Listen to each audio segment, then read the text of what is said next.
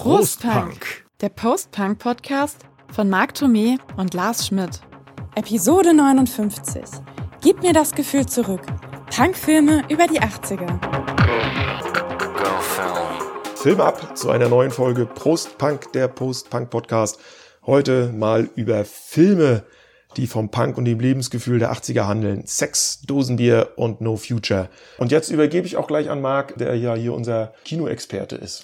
Wir haben ja schon über die Serien geredet, ne, so die ähm, jetzt gerade so alle aufpoppen und die sich so mit dem mit, mit den 80ern irgendwie auseinandersetzen. Wir fanden es eben auch sehr spannend, weil die 80er eben ein sehr spannendes äh, Jahrzehnt sind und weil die 80er eben auch eine sehr spannende musikalische Geschichte haben, vielleicht die spannendste aller Jahrzehnte in ja. den letzten 2000 Jahren, wer weiß. Es gibt jedenfalls auch Filme, die sich mit dieser Zeit auseinandersetzen und die eben so ein bisschen dieses Lebensgefühl aus den frühen 80ern eben wieder aufpoppen lassen, über das Lars und ich sich ja immer gerne und häufig unterhalten. Mhm. Denn es gibt tatsächlich drei Filme, die da eigentlich so ein bisschen, ja, ich würde schon sagen, ähm, so die Creme de la Creme dessen bilden, wie man heutzutage das Punkgeschehen und auch das Lebensgefühl aus dieser Zeit abbilden kann. Wir haben ähm, Verschwende deine Jugend von 2003. Wir haben Dorfpunks nach dem Roman von Rocco Schamoni 2009. Und, und wir haben, genau. sag du? Ja, wir haben Tod den Hippies, es lebe der Punk aus dem Jahr 2015. Uppala, mein Bier wackelt. Ach, wir machen erstmal Bier auf, ne? Also wir haben diesmal ein, ein Berliner Bier am Start, das hat mir mein Bruder mitgebracht. Das ist von der Brauerei, die heißt Lemke. Und das Bier heißt Bohemian Pilsener, wo wir uns ja wahrscheinlich sofort mega mit äh, assoziieren können. Das ist doch bestimmt wieder so ein neumodisches Craft-Bier, nee, oder? Pilz. Komm, jetzt gut. mach mal hier Anstoß. Rösterchen. Nee, das ist gut. Aber es hat trotzdem so eine, oder? Irgend ja, ist jetzt nicht so nordisch herbes äh, mhm. Pilz, aber. so eine Hopfennote ähm, hat es doch, oder? Nee, finde gar nicht. Also dann. Wir machen mal ein bisschen ähm, chronologisch. Also verschwendet deine Jugend 2003. Benjamin Quabeck hat die Regie geführt und äh, Tom Schilling, Robert Stadelober und äh, Jessica Schwarz spielen ähm, die Hauptrollen. Übrigens, gleich mal vorweg, Verschwende deine Jugend hat nichts mit dem gleichnamigen Buch zu tun, über das wir ja auch schon häufiger gesprochen haben, von Jürgen Teipel. Der sich auch von dem Film distanziert, distanziert. Hat, weil halt, also man muss ja sagen, ähm, die deutsch-amerikanische Freundschaft, also DHF, spielt natürlich in dem Film eine große Rolle und äh, die haben wiederum den Song Verschwende deine Jugend.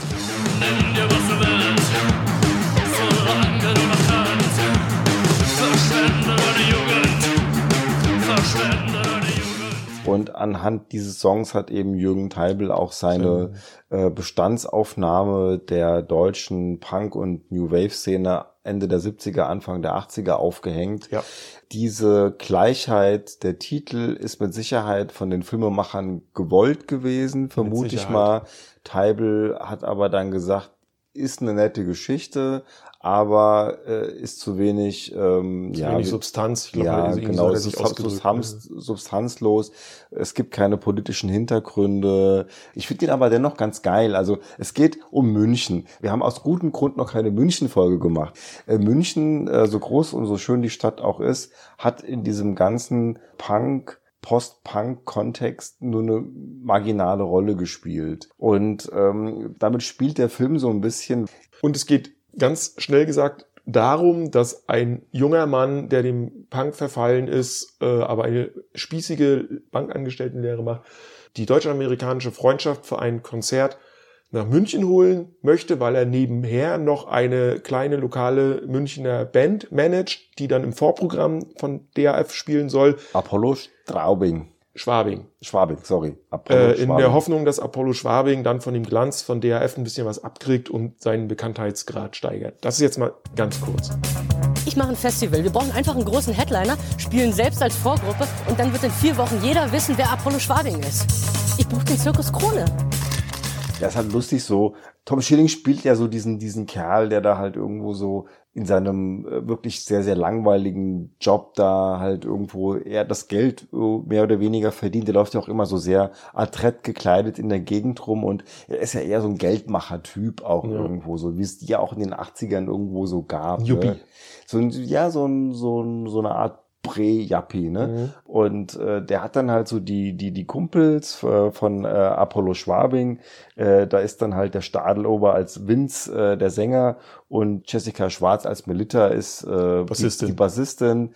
Und ähm, sehen auch beide. irgendwie einen Drummer, aber der spielt für die Handlung nicht so nicht eine große so Rolle. Eine große Rolle. Ja. Ähm, die auch beide natürlich super adrett aussehen. Und Sind auch ein Paar. Ja, jetzt äh, hat sich halt der, der Tom Schilling also der Harry, Harry hat sich dann halt Harry, halt so ja. irgendwo dazu irgendwo so ein bisschen dann durchgerungen oder nee, er fühlt sich ganz gut in dieser Rolle als Manager von denen. Mhm. Und es geht halt darum, wir machen die bekannt, wir machen im Zirkus Krone ein großes äh, Festival mit den ganzen Münchner Bands. Wir brauchen aber einen Headliner und dann kommt halt äh, die deutsch-amerikanische Freundschaft ins Spiel. Genau. Er hat aber eigentlich kein Geld, um die zu bezahlen und die zicken auch ein bisschen rum mit ihrem Manager, also die zeigen dann schon gewisse Starallüren.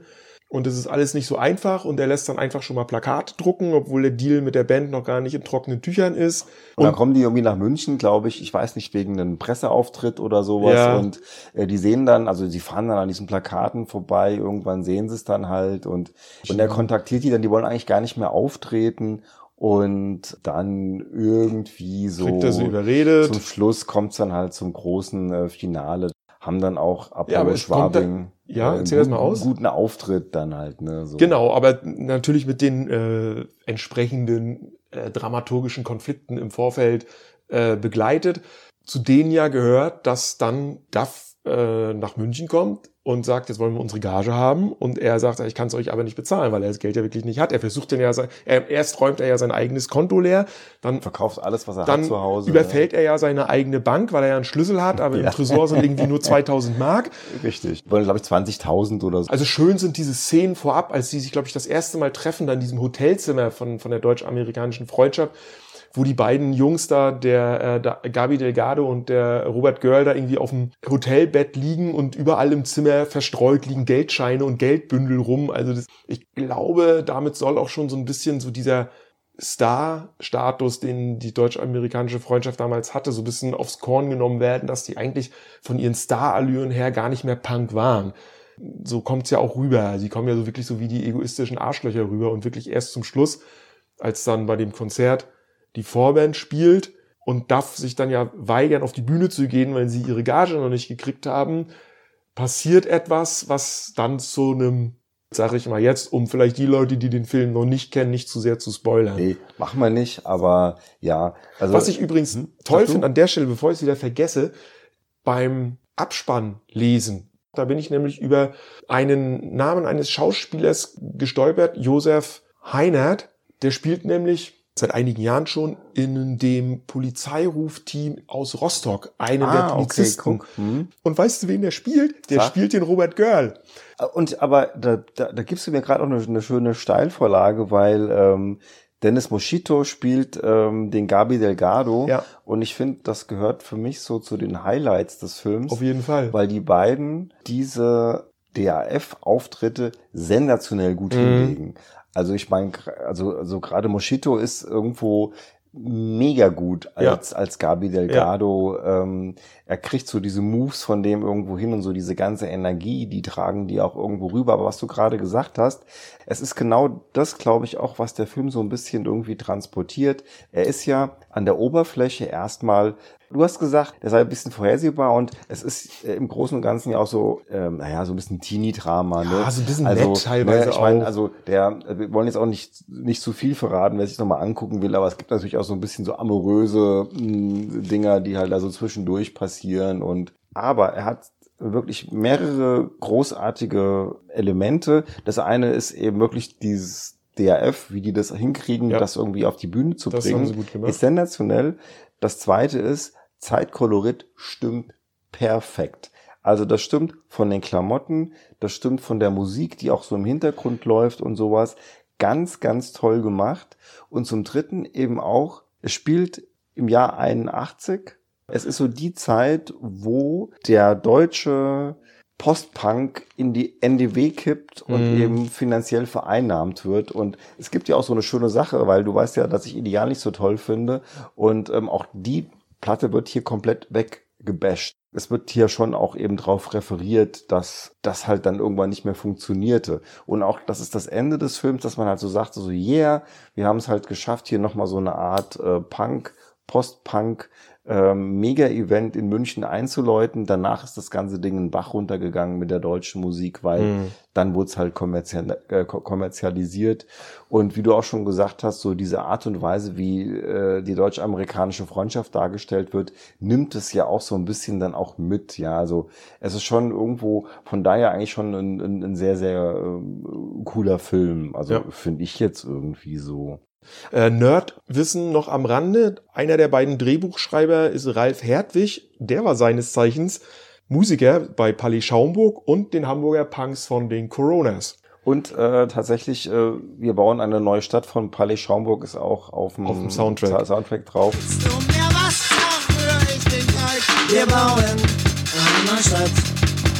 Wir bauen eine neue Stadt. Der ist auch ähm, insgesamt sehr gut, also auch ja. so Making Plans for Nigel, Being Boiled. Fire and Cairo ähm, ist drauf und Forest von Ichiwa. Es ist so ein schönes Stück wie Risikofaktor X von Mail mit dabei und natürlich ja, einige, einige Duff-Songs logischerweise. Ja, die Und ich muss auch sagen, ähm, dass was sie da der Filmband Apollo Schwabing auf den Leib komponiert haben, ähm, das kann sich auch hören lassen.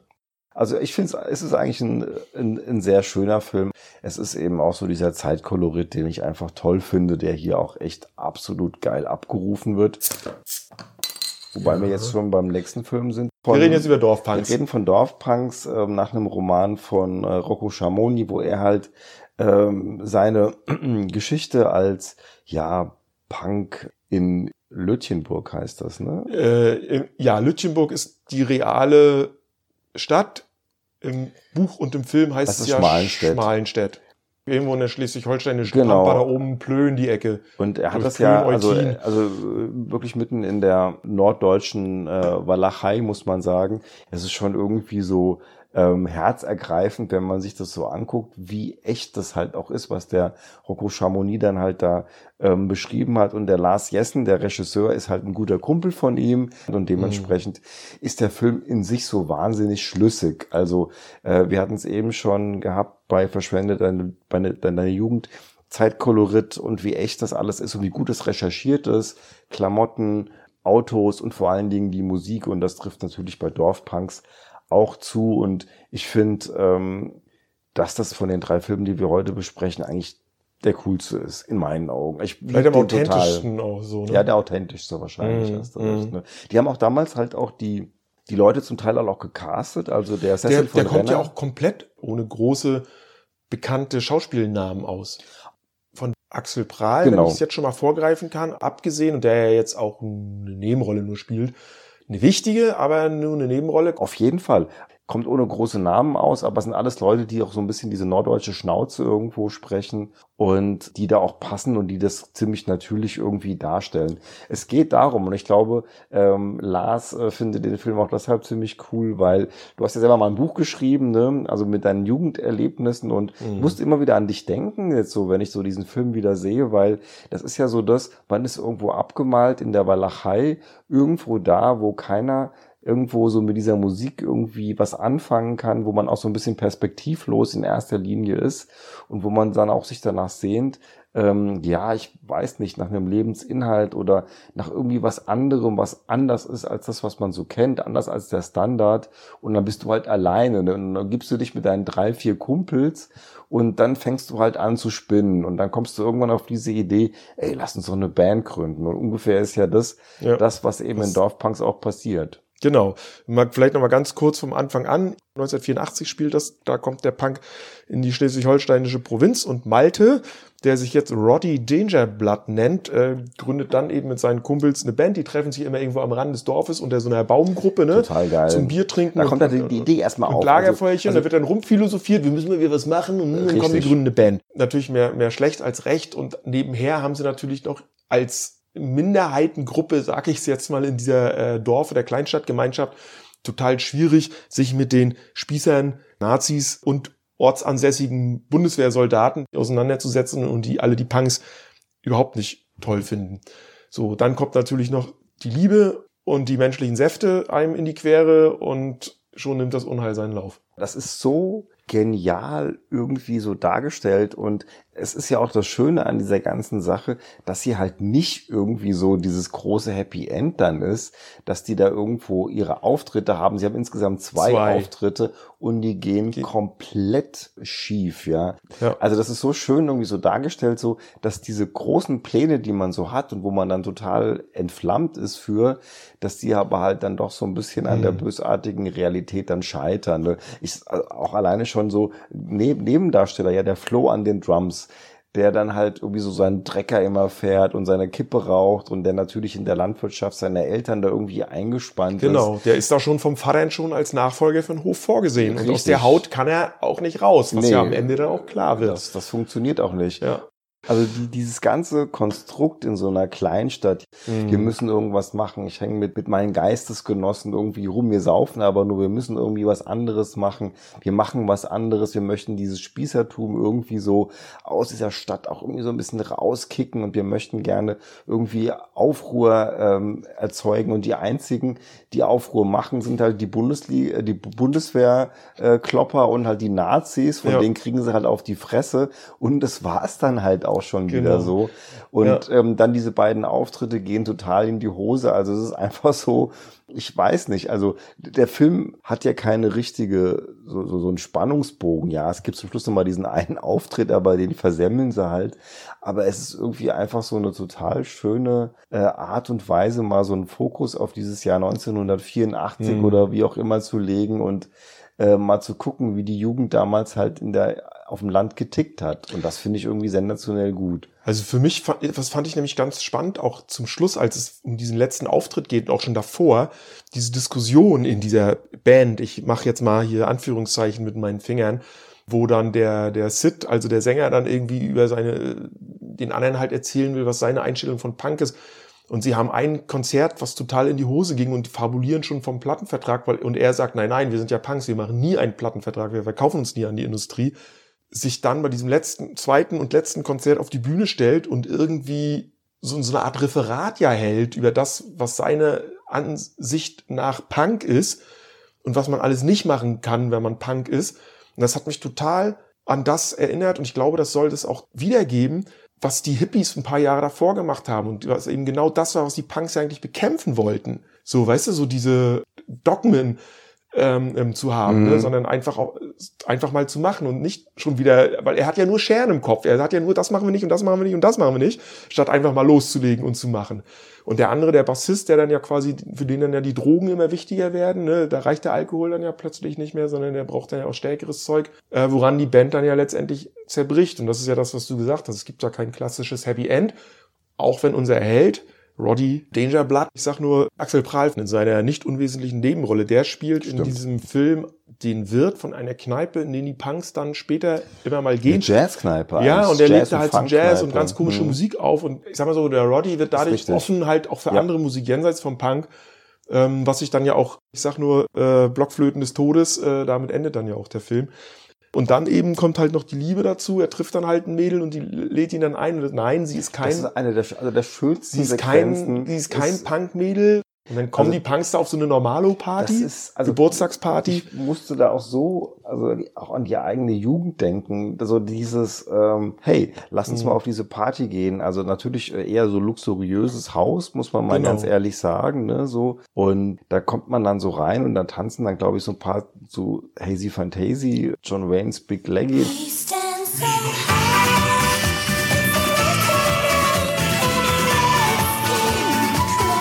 Punks fangen dann auch an, dazu dann noch irgendwo so ein bisschen Progo zu tanzen und dann räumen die sich da halt einfach nur ähm, extrem ab. Aber das Interessante ist natürlich auch, dass diese ganzen Mädels da auch irgendwo dann natürlich einen gewissen Respekt vor denen haben und Ja. auch mit einer gewissen ähm, Faszination, Faszination, das das so sich betrachten. angucken. Mhm. Und wir kennen die Jungs ja mittlerweile, wir wissen, das sind ja auch keine Hardcore-Punks, das sind einfach ganz normale Jungs, die halt hier auch in ihrer Rolle irgendwo dann total aufgehen. Ne? Und unser Held, der, der dann versucht, seine neue Liebe da flach zu legen, das klappt dann ja auch irgendwie Nee, nicht. das kommt dann nicht so richtig. äh, weil in seine. Jungs in der Zwischenzeit da den Laden so auseinandernehmen, dass sie quasi da erstmal einschreiten muss und dann alle aus dem Haus jagt, um es mal ohne zu viel zu verraten. Ich habe eben da eben auch ganz, ganz viele Sachen, so wie ich vorhin schon sagte, natürlich auch an meine eigene Jugend mich erinnern müssen. Jetzt war Stralsund jetzt keine Kleinstadt zu der Zeit, aber es war trotzdem Provinz und mit dem, was wir damals gemacht haben oder machen wollten, ähm, waren wir ja auch ziemlich allein, obwohl wir uns jetzt ja nicht so als Punks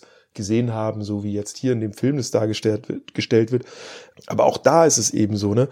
Diese Schwierigkeit auch für die Jungs für die Punks. Klar, sie wollten anders sein. Sie wollten rebellieren gegen das, gegen alles Mögliche. Sie wollten sich absetzen von allem anderen. Und, und dann, dann merken sie, wie schwierig das dann aber ist, welche Probleme das mit sich bringt, wenn man sich in so eine Rolle hineinbegibt. Denn in Wirklichkeit, du möchtest ja trotzdem irgendwie wahrgenommen werden und du möchtest ja trotzdem irgendwie geliebt werden und wertgeschätzt werden und so. Und das hat mich total eben an, an meine Jugend und meine äh, Clique damals erinnert. Da war das ja ähnlich. Das meine ich halt. Also, Also, ne? Man kann sich, wenn man ein bisschen eben in der Provinz auch aufgewachsen ist und hat dann halt irgendwo ähm, diese Musik gut gefunden und hat auch so ein bisschen das Gefühl gehabt, ich muss mich absetzen von Mhm. dem, was hier so der Mainstream ist, weil ich damit auch nicht klarkomme und weil ich das zu miefig und zu piefig und sonst was finde. Aber mit wem machst du das? Wo machst du das? Ne? Ja. Und kommst dir dann aber auch schon so, wenn du halt dann schwarze Klamotten trägst, total cool vor, weil du natürlich schon so ein bisschen eben der Außenstehende bist und denkst dann, du wärst halt auch irgendwo, aber es ist natürlich dann doch eben im Prinzip nur Dorfpunk. Ne? Es ist jetzt nicht so ähm, Berlin und hey Alter und dies, das, sondern äh, du versuchst mit deinen begrenzten Mitteln irgendwo so ein bisschen so dir diese Illusion, anders zu sein, aufzubauen und musst halt auch irgendwie gucken, wie du das umsetzt. Und das fand ich eben bei diesem Dorfpunk-Ding total passend, wie du auch schon gesagt hast. Und man kann sich da wirklich mit total identifizieren, ja. Mhm. Gleich zum Schluss noch ein Wie paar, du- wie gesagt, noch, da wir noch ein bisschen Musik Ja, reinkriegen. also auch ganz kurz ich da, ich, Ja. wollte, ich wollte eine Sache dazu sagen, Ja. weil eine der großartigsten Szenen ist nämlich äh, der Einstieg von diesem ganzen Film, wenn der Malte durch dieses Feld läuft und dann kommt er dann von Slime Hey Punk.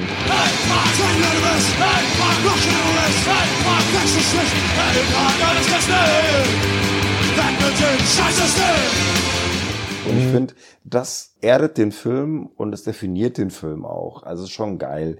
Genau, übrigens ansonsten noch natürlich auf dem Soundtrack Kehlfarben, die Buzzcocks. Sehr schön Alternative Ulster von den Stiff Little Fingers, Das wollte ich auch sagen. Ne? Das sind so kleine Geile Nummer. Das, das sind wirklich sehr, sehr coole. wo du merkst, die Leute, Ja, die haben auch die haben Ahnung. Ahnung. Ne? Spellbound von Susie, ähm, du hast es schon, John Wayne's Big Leggy äh, hatten wir letztens in unserer One-Hit-Wonder Richtig. Folge. Aber weil wir halt von 84 reden und es nicht nur um Punk geht, ist natürlich auch Self-Control von Laura Branigan dabei. äh, Heaven 17 ist mit dabei und unsere Lieblingsfriseure von Flock of Seagulls mit Wishing. Ah ja, Aber genau das macht den Film halt aus und das finde ich auch genauso das, Ja. was Talk Talk ist auch mit dabei. It's my life. der Soundtrack ist einfach cool. Also muss man neidlos anerkennen, dass hier Leute sehr akribisch auch geguckt haben, was war in der Zeit eben in den Charts und ein paar schöne Punk-Kleinode ausgegraben, ähm, wie halt wirklich Alternative Ulster von den Stiff Little Fingers.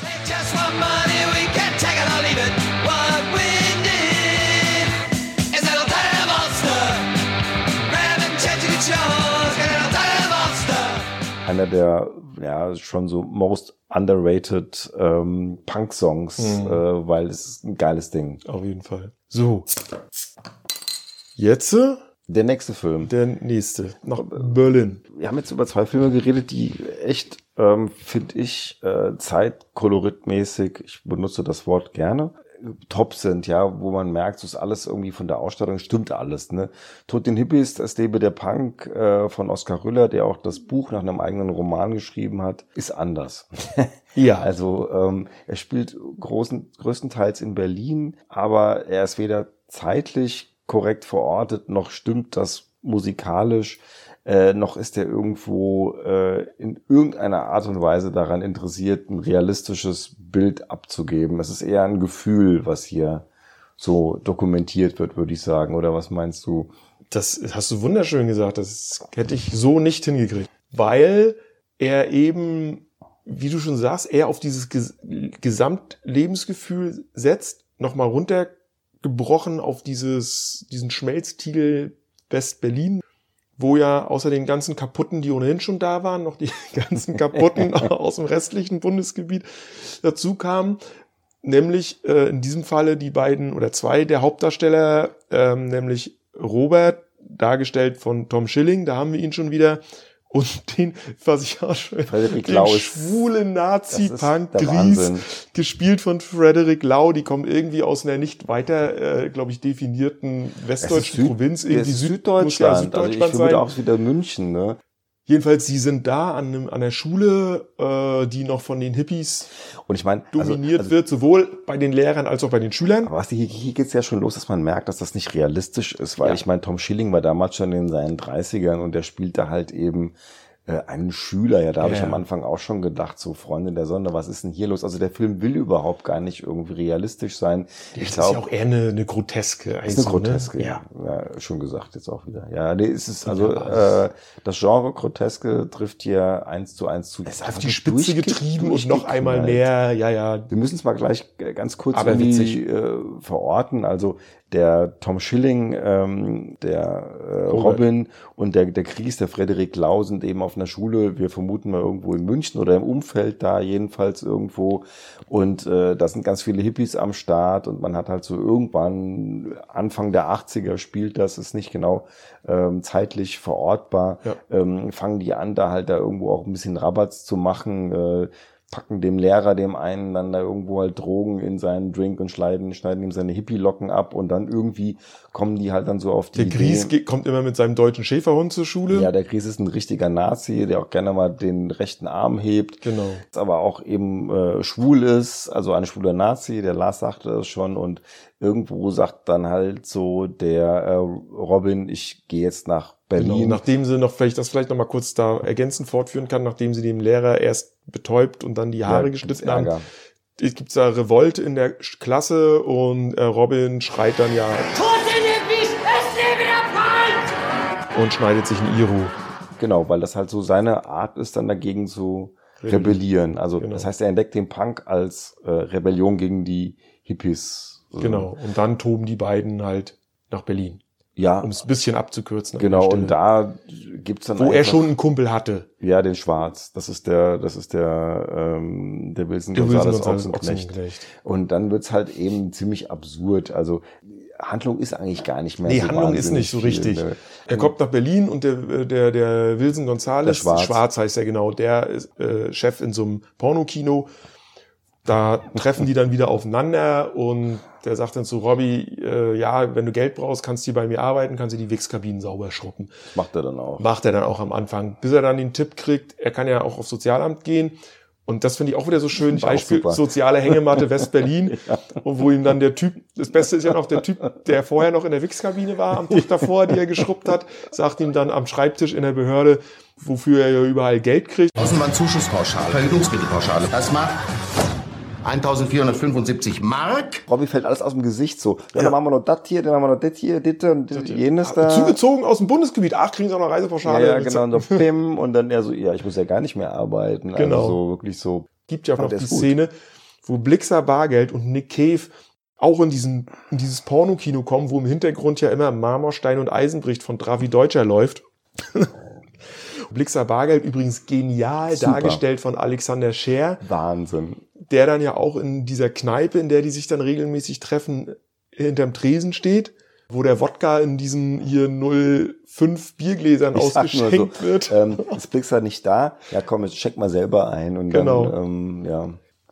Also, ich, Ah. die, die haben ja auch dann in diesem gleichen Etablissement haben die ja auch dann die Neubauten nochmal so einen Auftritt, ne, Ja. wo man halt auch so ein bisschen so diese Neubauten, Energie da halt auch irgendwo sieht, aber es geht hier nicht darum, irgendwo äh, was realistisch darzustellen, sondern es geht, wie wir vorhin schon gesagt haben, einfach nur darum, so ein, so ein Feeling der Berlin der 80er, als eben auch Nick Cave und äh, Blixer Bargeld da rumhingen, irgendwie so ein bisschen darzustellen. Und das gelingt eigentlich echt ganz gut. Ich meine, es, der, der Film wandert immer so ein bisschen zwischen auch teilweise ein bisschen tiefergründigen äh, Situationen, dann wieder hin zu so einer absoluten Mega-Groteske oder zu, zu, zu, zu einer Fares, ja. Ja. Also ich meine, was da für Sperma an die Wand gespritzt wird, was der Tom Schilling da irgendwie wegmachen muss, das ist schon echt phänomenal. Oder er bumst ja dann auch da diese eine äh, Kandidatin, Das eine die, die, diese, diese ja. eine Mädel. Und das ist auch, also ich würde mal sagen, erotisch ist anders. Nein. Also es ist ähm, in so Es einer ist explizit, aber es ist nicht es ist erotisch. sehr, mein Gott, ähm, ja, es ist lustiger. Es ist halt auch wirklich teilweise einfach mega derbe. Aber hey, ähm, es kommt dem Film auch irgendwie gar nicht so äh, schlecht. Ich meine, man muss noch sagen, er trifft dann seinen Vater, ich wollte gerade sagen, die Der- Geschichte gibt's ja auch der noch. dann ja. irgendwie ähm, Der Kassenwart der RAF gewesen ist. der, der dann auch immer von der Gutruhen redet, ne? Den Bader, dem Arschloch. den Bader, den, dem Arschloch. Ja, und, Und- er hortet noch irgendwie ein paar Ja, hunderttausend Euro, die der. RAF gehören. Und dann kommt dann eben ähm, der Kries wieder an und der Kries ist dann halt auf einmal eben so eine so eine Lackleder-Schmuppe. Lederschwuler, genau. und, Aber Maso.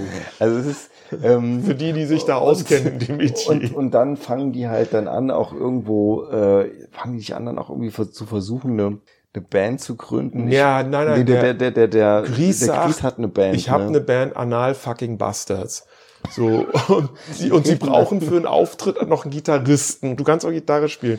Und dann äh, macht, gibt's da diesen einen Auftritt, wo, der, wo sie ja auch total ausgebuht werden. Ja, es ist cool, aber für zart beseitete ist er nix. Nee, das stimmt. harte Kost, aber Mhm. wie gesagt, so es ist äh, durchaus sehr, sehr ähm, unterhaltsam. Also würd ich mal sagen. habe ja mal, ich weiß nicht, ob das hier war, ich habe ja mal gesagt, also wenn man, wenn man so Zeitreisen könnte, so Westberlin, so Anfang, Mitte der 80er, Mhm. würde mich total reizen, da mal abzutauchen. Ja, wie gesagt, ich habe mich streckenweise wirklich ja, toll amüsiert. ich auch. Und auch da ist es, macht es auch wieder die Musik aus. Also da haben wir auch irgendwie äh, I Wanna Be Your Dog von, von den Stooges beziehungsweise Iggy Pop mit dabei. Wir haben This Is Not a Love Song von Public Image Limited. Wir haben Maschinenland von Abwärts, die äh, warme Lederjacke, also Warm Leatherette von The Normal. Wir haben was, irgendwelchen Krach von Birthday Party und Cabaret ja, Voltaire. cool. Und wir haben, was Und wir auch, haben eben Dravi Deutscher und da habe ich mich dann gefragt, da hätte doch eigentlich unser Running Gag Roland, Roland. Kaiser schade, mit schade. einem seiner ja. Ferkel-Songs auch wunderbar reingepasst. Also ich finde, zu so einer sich da regelten, regelnden ähm, Dame, warum denn nicht? Also Oder, ne? der Roland kann das. Das ist genau sein Ding. Ja. Daher Schade. ja. Haben sie verpasst so ein bisschen, ne? Ja. Haben wir mal- ne? Darüber gesprochen. Also drei Filme, die jeder auf seine Art durchaus sehenswert und empfehlenswert sind. Ja, wer sie nicht gesehen hat, sollte die sich echt angucken. Also es ist Ja, wirklich, ja. also alle drei echt tipptopp, macht alles Spaß. Da kann man das gut mal machen. Gibt's glaube ich, auch alle auf DVD oder so, ne? Ich weiß jetzt nicht. Es verschwendet deine Jugend aktuell auch bei Netflix. Ich weiß immer nicht, wie lange die danach Ja, das verfügbar kann ich sind. dir auch nicht sagen. Ähm, aber aktuell jedenfalls ist Ja, ist der, er? ja, ja, der ist gerade da. Bei den anderen muss man gucken. Aber es gibt ja nicht nur diesen einen, es gibt ja auch andere Streaming-Dienste. Bei jedem ähm, Secondhand äh, DVD-Laden bekommst du die wahrscheinlich Ja, auch für ein Apfel und ein. Ei nachgeschmissen, so würde ich schon sagen. Drei Filme, die wir beide gut finden Mhm. und ähm, die sehr amüsant sind. Das heißt, wir hatten unsere 59. Episode auch wieder im Kasten, Ja, um das mal ist hier im. Filmsprech zu bleiben. Ja, Klappe Ja. fällt, Vorhang zu, Popcorn leer, Bier auch. Auch, ja, ich habe noch einen kleinen letzten Schluck, den ich mal weg. Das heißt, wir können uns äh, langsam an die, an, die, an, die, an die Verabschiedung machen. Und dann die 60. Folge. Mit dem Hinweis auf die 60. Folge, da gibt es eine kleine Reise, genau, könnte man sagen, in andere Länder. aber nicht so weit. Nein. Wir waren schon weiter weg. Ja. Wie sagen wir immer so schön an dieser Stelle in diesem Sinne. Vielen Dank fürs Zuhören. Und Prost Punk. Guckt mal rein bei Facebook und bei Instagram und schreibt uns, wenn ihr Anmerkungen habt, Kritik, Lob, sonstiges. Genau, freuen wir uns. In diesem Sinne sagen wir bis zum nächsten Mal. Prost, Punk. Genau.